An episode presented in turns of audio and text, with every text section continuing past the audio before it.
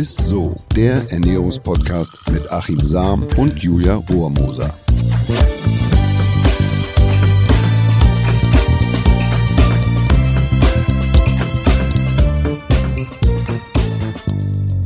Hallo und herzlich willkommen zu Isso, dem Ernährungspodcast mit dem wunderbaren Achim Sam. Und der zauberhaften Julia Rormoser. So, wir wollen heute mal über den eigenen Tellerrand hinausschauen und uns mal verschiedene Esskulturen widmen und natürlich schauen, was wir uns von denen so ein bisschen abgucken können. Klar, das könnte man jetzt ganz klassisch wieder tun. Also sagen wir mal die ganz alte Mittelmeerküche und so rauskramen, die ja tatsächlich Vorteile durch gesunde Fette, Öle, Fisch. Ja äh, Nüsse, Kräuter und so weiter, das Herz-Kreislauf-System hat. Aber ich habe mir gedacht, dass es doch eigentlich viel spannender ist, wenn man sich mal anschaut, wo die ältesten Menschen leben und ob man da einen Zusammenhang zur Ernährung erkennen kann. Also ob man spannend. Mhm. da irgendwie einen Zusammenschluss, Rückschlüsse ziehen kann. Ja. Ich bin richtig gespannt und deswegen gleich die erste Frage, wo leben denn eigentlich die Ältesten?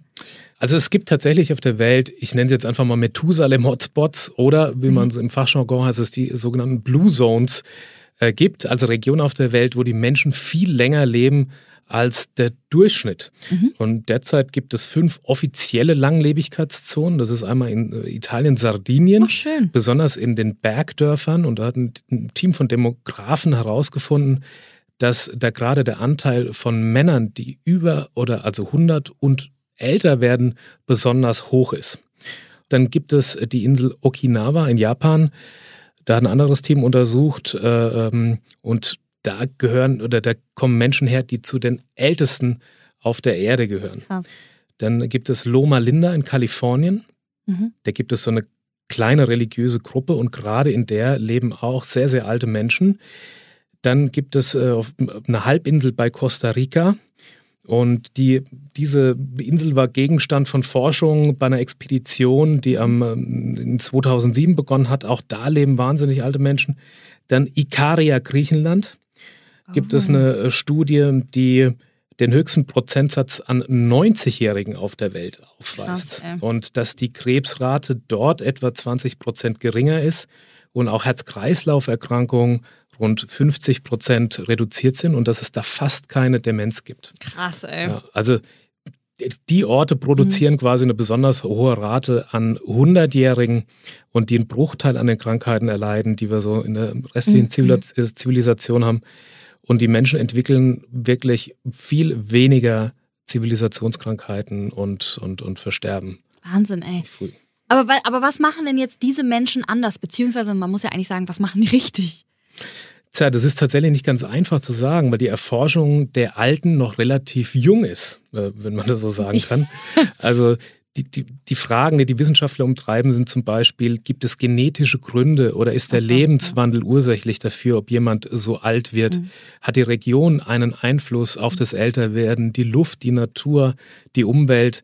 Und bislang gibt es dann nur sehr wenig evaluierte Daten dazu, was, äh, zu den, was Rückschlüsse auf die Lebensweise oder auf die Nähr, äh, Ernährung mhm. äh, zurückzuführen ist.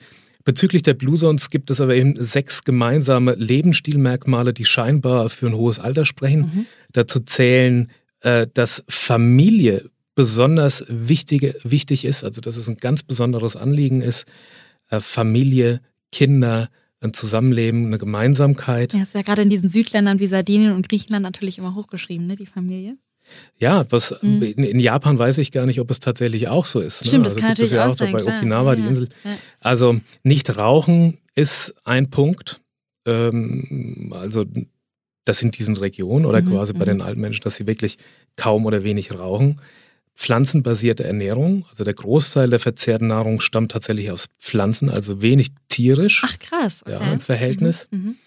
Dann eine ständige, aber moderate körperliche Aktivität. Das ist ein untrennbarer Bestandteil des Lebens. Also das heißt, die sind aktiv. Das heißt jetzt nicht, dass man wahnsinnig dass sie überaus sportlich sind, mhm. sondern die pflegen einen aktiven Lebensstil und haben auch körperlich gearbeitet. Okay. Das heißt auch, dass die jetzt nicht irgendwie äh, einen Schreibtischjob gemacht haben, sondern ja, dass die tatsächlich aktiv und, und sich körperlich beansprucht haben.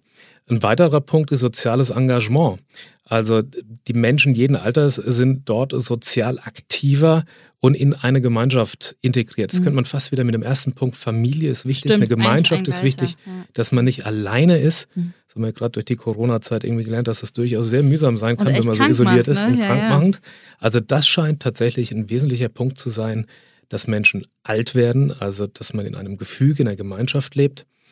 Und der Konsum von Hülsenfrüchte ist da wohl beobachtet, dass das schon eine Überschneidung gibt, dass Menschen da eine, krass.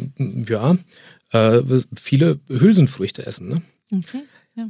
Interessant ist es aber auch, dass es auch andere Einflussfaktoren gibt, wo die Menschen älter werden und äh, oder bis ins hohe Alter gesund bleiben. Das ist Ja. nämlich viel entscheidender, dass man also nicht nur alt wird, sondern auch aktiv bleibt und gesund Mhm. bleibt bis ins hohe Alter. Es gibt die sogenannte Bruneck-Studie und dann hat man über viele Jahre viele Menschen untersucht und das zählt eigentlich so weltweit zu den, also das waren 1000 Teilnehmer am Start im Jahr 1990 und jetzt leben noch über 650 und seitdem werden die regelmäßig untersucht und nehmen an dieser Studie teil. Und man hat gesehen, dass tatsächlich Aufklärung oder Früherkennung ein wichtiger Punkt ist, dass die Menschen gesünder leben. Also die Menschen werden da älter Mhm. mittlerweile. Also auch wenn ähm, das Übergewicht oder die, die, die Fettleibigkeit auch dazu nimmt, äh, Bruneck und in der Region im Pustertal, ist es so, dass äh, Bruneck der Blutdruck deutlich unter dem Durchschnitt von Österreich und Italien liegt und dass die Menschen viel weniger Diabetes, Diabetes entwickeln, als es im europäischen Trend der Fall ist. Und insgesamt haben die Fälle von Herz-Kreislauf-Erkrankungen hier über die letzten 20 Jahre um 17 Prozent abgenommen. Wow. Und es zeigt, also weil es ja eine Populationsstudie ist an, an vielen Teilnehmern, dort, wo die Leute genau informiert werden über Risikofaktoren, äh, leben die Menschen länger, weil sie weniger an den Erkrankungen Klar, leiden. Ja. Ne? Also auch da, auch Wissen sozusagen macht, kann älter machen Das ist und auch bis ins gut, hohe ne? Alter gesund. Sonst denkt man immer, dass zu viel Wissen einem irgendwie schadet, weil es einen irgendwie depressiv macht. Ne? Aber gut, ist, anscheinend ist es anders. Ähm, aber jetzt gerade, wo du über, über Altwerden und sowas natürlich, wie wir gerade auch sprechen, wie alt sind eigentlich die ältesten Menschen auf der Welt? Hast du da Zahlen vielleicht? Ja, die ältesten Menschen, die nennt man Supercentenarians. Also so nennt man Menschen, die Supercentenarians. 110 und älter geworden sind. Mhm. Also das, das gibt nicht viele auf der Welt, weil diese ältesten Menschen ja auch, quasi, man hat damals schon Probleme gehabt, das überhaupt zu dokumentieren. Mhm. Wann sind die überhaupt geboren? Na, also m, die älteste dokumentierte ähm, Frau oder der Mensch ist äh, Jeanne Calment und sie wurde im südfranzösischen Städtchen Aal geboren und sie starb im Alter von 122 Jahren, das Nee. muss man fragen, ja, 192. 1997. Das 122 glaub ich ja Jahre. Ja. Das ist ein langes Leben. Ähm, Und was machen jetzt diese Super Centenarians richtig? Naja, das ist brutal schwer zu sagen. Ne? Also wenn du, Ja. es gab ja keinerlei statistische Erhebung damals äh, noch. Muss man sich mal vorstellen, als Calment geboren wurde, 1875, da äh, war Napoleon gerade mal fünf Jahre aus dem Amt. Ne? Also das ist, Ja, wenn man sich, da, da Wahnsinn, gibt's nichts iPhone und, und keine Ahnung. Das war, also da war 1875. Napoleon gerade mal, hat, Ja, hat Tschüss ja, gesagt. Ja. Aber um die Frage zu beantworten, müssen die Forscher erstmal viel Fleißarbeit machen, also eine Studie der Alten, Mhm. um herauszufinden, wer ist denn überhaupt ein Supercentenarian, also ein echter alter Mensch oder Mhm. Methusalem, über 110 Jahre alt. Äh, Also da ist viel sozusagen Recherche gefragt. Mhm. Und es ist nicht immer trivial. Eine Voraussetzung hierfür ist nämlich, dass der Zeitpunkt der Geburt auch schon amtlich dokumentiert war. Also dass eine äh, Geburt wirklich erfasst war Ja. und über die Jahrhunderte das auch überstanden hat. Ne? Also wenn man sich vorstellt, dass in den meisten Ländern gibt es das heute noch nicht, dass wirklich Geburten dokumentiert werden. Ja. Und also das macht es wirklich schwer. Aber es haben ähm, 35 Forscherkollegen aus 15 Ländern, die haben sich zusammengetan Mhm. Und haben die Daten von Superalten gesammelt und haben diese Superalten mal äh, unter die Lupe genommen. Mhm. Und die haben 20 Super Centenarians weltweit besucht, quasi um diesem Methusalem-Rätsel auf die Schliche zu kommen. Und ähm, also was man sagen Mhm. kann, ist gemein, haben, hatten diese Methusalems, dass sie in der Regel weniger oder gar nicht geraucht haben. Ach, also mal, ähnlich wie in diesen Blue Ja. Zones, dass Ja. sie nicht übergewichtig waren Mhm. Und nicht besonders viele Kinder bekommen haben. Das war noch, noch eine, eine Grund, ein Punkt. Okay, ja. Und außerdem wurden sie, und das, das fand ich besonders interessant, von ihren Angehörigen als starke Persönlichkeiten mit einem großen Lebenswillen wahrgenommen. Gut, klar, das glaube ich auch, dass es dazu gehört, ja. Also das finde ich, Mhm. das finde ich ganz besonders beachtlich, äh, dass offenbar ist es weniger jetzt eine spe spezielle gesunde Ernährung, sondern auch in einer gewissen Form ein Genuss und eine große Lebensfreude und auch ein Lebenswille, was den Menschen quasi bis ins hohe Alter gebracht hat. Also Mhm. dass man durchhält, dass man Freude hat am Klar. Leben. Also ne? so ein großer Tatendrang in einem kann ich mir auch vorstellen. Das ähm, motiviert dich ja einfach fit zu bleiben im Kopf, äh, Ge Gesundheit, ne? Dann wirst du natürlich auch älter, ne? Also ich Da glaub, das fällt mir der alte. Nietzsche-Spruch an, ich weiß gar nicht, ob ich das jetzt so hinkriege, aber der war in, in, ja, in, in der Richtung, wer im Leben weiß, warum, der erträgt fast jedes Wie. Ach. So in der Art. Mhm. Und, und Ja, ja. also das, ich habe mich da eingelesen in die einzelnen Geschichten der Super Centenarians. Und es ist tatsächlich so, dass die teilweise auch ein sehr schweres Leben hatten. Es ist nicht so, dass die von Mhm. allem befreit waren. Die haben Angehörige oder viele Kinder verloren auch. Klar, wenn du so alt bist. Ne? Enkelkinder, ähm, auch Krankheiten, also auch Krebs und so weiter. Mhm. Ach, war das da haben die auch Ja, überlebt? also das heißt Ach, nicht, dass sie ein Leben lang immer wahnsinnig gesund waren, Ja, sondern die haben auch Krisen tatsächlich äh, überstanden. Mhm. Und das fand ich spannend. Also ein großer Lebenswille scheint mit ein ganz großes Lebenselixier zu sein und dass man positiv mit dem Leben umgeht. Ja. Es gibt eine Ausnahme, Jeanne Calment. Das war jetzt die super alte. Ja, ne? genau. Ja, ja. Die hat nämlich fast ihr ganzes Leben lang geraucht. Bis zum 119. Geburtstag hat die die Fluppe angehabt. Sehr Ja. geil. Wow, okay. Aber und, und da sind die Forscher nach wie vor am Grübeln, was die Frau so alt gemacht hat. Mhm. Also sie hat über 25 Jahre, hält sie jetzt den Rekord, äh, der ältesten, äh, der, der älteste Mensch auf der Welt Mhm. zu sein. Äh, hat die hat ja zwei Jahre, drei Jahre länger gelebt als die zweitälteste und fünf äh, Jahre länger als die drittälteste. Also das ist schon ein ziemlicher Zahlenausreißer und, und statistisch eigentlich echt ein Wunder. Und äh, ja, wahrscheinlich hat sie eine große Lebensfreude gehabt und hat sie sehr festgebissen. Ich habe auch die, um, um weiter da mal reinzugehen, weil es ja, Ja. wie gesagt wenig Statistik dazu gibt, was haben die richtig gemacht. Es gibt aber eine ganz äh, tolle demografische Auswertung, Ja. Ähm, die man auch nachlesen kann zu den Super Centenarians von einem Heiner Meyer und seinem Team. Und dann kann man in den einzelnen Geschichten äh, ganz nette Zitate lesen, was Mhm. auch dafür spricht oder dagegen, dass sie sie jetzt besonders gespannt. besonders gut ernährt Ja. Mhm. haben. Also Calmont ähm, allowed herself one glass of port and one cigarette a day. She liked good food and wine, including cakes and chocolate, which she ate every day. Also der hat Toll. jeden Tag quasi gelebt wie Gott in Frankreich Ja. und ist trotzdem alt geworden. Dann geworden, gab es eine, eine Charlotte Hutches aus England, immerhin 115 Mhm, Jahre alt geworden. Und ihr Motto war a healthy lifestyle, a stiff brandy and bacon and eggs every day. Das ist ja Bacon Also Stiff Eggs. Brandy, also auch noch ein starker Brandy Ja. dazu.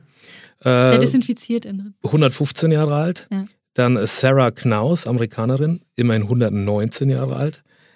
The Great Great Grandmother who hated vegetables, haben Angehörige über sie gesagt. Also sie mag kein sie Gemüse. Null Gemüse, Ja, äh, so, trotzdem alt geworden. Also das ist auch mal so ein bisschen gegen das, was ich so von mir gebe. Ich wollte gerade sagen, ja, das dürfen wir gar nicht so ernst nehmen. Dann eine Holländerin, ich weiß auch nicht, ob ich den Namen richtig ausspreche, war Hendrike van Andel Schipper, 115 Jahre. Und ihr Motto war Herring and a glass of orange juice every day. Also jeden Tag ein, Er- Hering und ein Glas Orangensaft und du wirst steinalt. Aber du sagst ja auch immer Hering, Makrele und Lachs, Makrele, Lachs. Hering. das da fehlt ja nur der drei Orangensaft. Omega-3-Kings. Ja, genau. Dann gibt's noch eine Maria Esther Copovilla, 116 Jahre, immerhin alt geworden. Und äh, die sie sagte mal, only a small cup of wine with lunch and nothing more. Also, Die äh, trinken nur noch Alkohol. die- Okay. Überall war irgendwie so ein Schuss Alkohol dabei. Also ich hüte mich in Zukunft zu sagen, das besser nicht. Ähm, Schön. Tja, und das sind eigentlich irgendwie, finde ich, so ganz, ganz schöne Botschaften. Aber wie gesagt, ich glaube, dass weniger speziell eine gesunde Ernährungsweise, eine besondere Ja. Ernährungsform war, sondern der Genuss nicht nur am Essen, sondern Am am Leben. Leben. Ja. Und auch eine gewisse Lebensfreude, dass das schon wirklich eins der wichtigen Punkte ist. Und das kann man ja auch in den sogenannten Blue Zones ja auch sehen, Mhm. dass also Soziales, Familie und auch in der Gemeinschaft zu leben, soziales ähm, Engagement, Integration da auch dazugehört. Also man sollte nicht nur quasi an seiner Ernährung arbeiten, ob man da jetzt mal ein Glas Brandy mit einbaut oder nicht, sondern dass man auch ähm, ja an seinem, an seinem Sozialleben arbeitet. Also eben, ich finde, also ich höre auch aus diesen ganzen Zitaten ein bisschen auch raus, genießt das Leben. So ein bisschen, oder? Das habe ich da tatsächlich auch rausgelesen. Also es war niemand dabei, das sind wirklich sehr Ja. gut recherchierte ähm, Lebensläufe. Und das war auch quasi sich nicht unterkriegen lassen von, von Rückschlägen. Also ja. trotzdem an das Gute im Leben glauben, mhm. sozusagen. Naja, bei den allen war ja das Glas halb voll und nicht halb leer. Aber so muss es auch Was sein. Ein ne? Wortsinn und ja. das ähm, hat mich auch vieles gelehrt, als ich das, als ich das gelesen habe. Ich muss auch sagen, es ist sehr inspirierend. Ich finde, also man darf nicht zu streng mit sich und dem Leben sein. Ne? Und ich würde sagen, wir sind auch schon fast am Ende tatsächlich angekommen. Mhm. Aber vorher haben wir ja noch ein Announcement für euch. Wir feiern nämlich eine kleine Premiere heute. Wir haben nämlich eine neue Rubrik. Da wir immer so viele Fragen von euch bekommen, ne, haben wir uns einfach mal gedacht, dass wir diese ja auch einfach mal direkt in der Folge mit einbinden könnten. Ne? Und deshalb gibt es von uns nun anstatt ne, den Ernährungsmythos der Woche immer eine spannende Frage aus der Community. Die Frage der Woche. Und die erste Frage heute kommt von Kerstin und lautet: Achim, ich habe gehört, tierisches Protein baut auf, pflanzliches reinigt. Was sagst du dazu? Ja, das sind wir mit der ersten Frage. Da habt ihr mir gleich irgendwie eine aufgebürdet. ja. Also, das kann ich so, würde ich nicht bestätigen. Also, tierisches Protein baut auf, pflanzliches äh, reinigt. Also, beides ist letztlich Protein und Proteine werden quasi über, ja, also hat äh, über, über, wird über die Nieren abgebaut. Äh, es entsteht Stickstoff. Also von einem reinigen Prozess würde ich also bei beiden Formen nicht sprechen. Mhm. Man kann vielleicht mal, wenn man genauer in den Stoffwechsel schaut, dass tierische Proteine, dass man besser aufbaut, es vielleicht zu einer stärkeren Stoffwechselbelastung oder Nierenbelastung führt, als es vielleicht bei pflanzlichen mhm. der Fall ist. Aber beide bauen auf. Es sind Proteine und werden für den Zellaufbau, für die Zellerneuerung, für die Zellregeneration benötigt. Äh, nur reinigen würde, wäre es ja auch schlecht für alle Vegetarier und alle Veganer. Ja, man braucht mhm. ja auch einen mhm. Aufbau, man braucht eine Zellerneuerung und deshalb würde ich sagen, ähm, kann ich so nicht bestätigen. Man sagt immer, das tierische Protein ist dem menschlichen Protein näher, deshalb kann er besser aufbauen, die Wertigkeit sei höher, aber mittlerweile ist die pflanzliche Proteinqualität so hoch und man kann so tollen Ausgleich schaffen, indem man Lebensmittel miteinander kombiniert, dass man das auch wunderbar als Vegetarier und Veganer hinbekommt, einen guten Aufbau zu haben und eine gute Regeneration. Wow. Also wenn ihr auch so eine toll beantwortete Frage bekommen wollt, dann schickt uns gerne eure Fragen einfach weiterhin per E-Mail an isso.edeka.de und die beantworten wir ab sofort so gut hier in dem Podcast. So ist es, ich versuche es zumindest. so, und dann äh, wie immer traditionell versuche ich es noch ein bisschen zusammenzufassen. Zusammenfassung. Wo werden die Menschen am ältesten? Da haben wir gerade über die Blue Zone sozusagen geredet. Das wäre einmal Sardinien, dann wäre Okinawa Island in Japan. Mhm. Ich hoffe, ich spreche es auch richtig aus. Dann gibt es Loma Linda in Kalifornien. Dann gibt es noch eine Halbinsel in Costa Rica und ähm, Ikaria das ist die Insel in Griechenland, genau. Mhm. Und äh, was wir feststellen konnten, zumindest, ne, man sagt, Menschen, die lange leben, kann man auf jeden Fall sagen, ja, die rauchen meistens nicht, die essen viele Hülsenfrüchte, legen Pflanzenbasiert, ne? also genau, weniger tierische Produkte. Genau. Und äh, legen viel Wert auf so ein soziales Umfeld, besonders ne, Familie und so. Liegen nicht auf der faulen Haut, sondern bewegen sich tatsächlich und arbeiten auch. Also Guck mal, das, die arbeiten Leute, ja, nicht nur Netflix keine, und Kein Schongang, sondern die sind auch wirklich körperlich dabei. Genau. Und ähm, eigentlich ist es aber super schwer. Es gibt kein Rezept, um super alt zu werden. Und wir haben eben gerade schon gesagt, genießt einfach euer Leben und macht das Beste draus, ne? Genau, das wusste ja auch schon Vicky Leandros, ne? Ich liebe das Leben. Ich glaube, das ist tatsächlich. es ist, das ist das Rezept. Ein wichtiger Punkt, um alt zu werden. So, ihr Lieben, vielen, vielen Dank fürs Zuhören. Ne? Wie gesagt, schickt uns sehr gerne eure Fragen. Ihr müsst jetzt nicht immer bis zur nächsten QA-Folge warten. Wie cool ist das denn? Bis sie beantwortet werden. Entweder per E-Mail, wie ich es eben gerade schon gesagt habe, oder ihr könnt uns auch gerne bei Instagram einfach schreiben. Ich würde sagen, bis zum nächsten Mal. Ne? Ist so. Und bleibt gesund und werdet schön alt. Ciao. Dieser Podcast wird euch präsentiert von Edeka. Wir lieben Lebensmittel.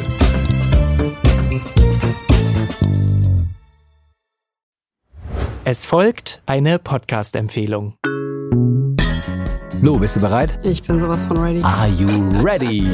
Herzlich willkommen bei Cheers, dem Weinpodcast mit Lou. Das bin ich, studierte Weinexpertin, Weinwirtschaftlerin und Weinbloggerin. Und ich bin Jonas. Ich bin hier, um Lou eine Menge Fragen zu stellen, denn wir sprechen in diesem Podcast über Wein, über Spannendes und eigentlich alles, was man wissen muss. Egal, ob man Weinanfänger ist oder fortgeschritten, dieser Podcast ist für alle bestens geeignet, die Bock auf Wein haben. Ja, welcher Wein passt zu welchem Essen? Warum ist Säure im Wein eigentlich so wichtig? Und wie kommen die Aromen in euren Wein rein?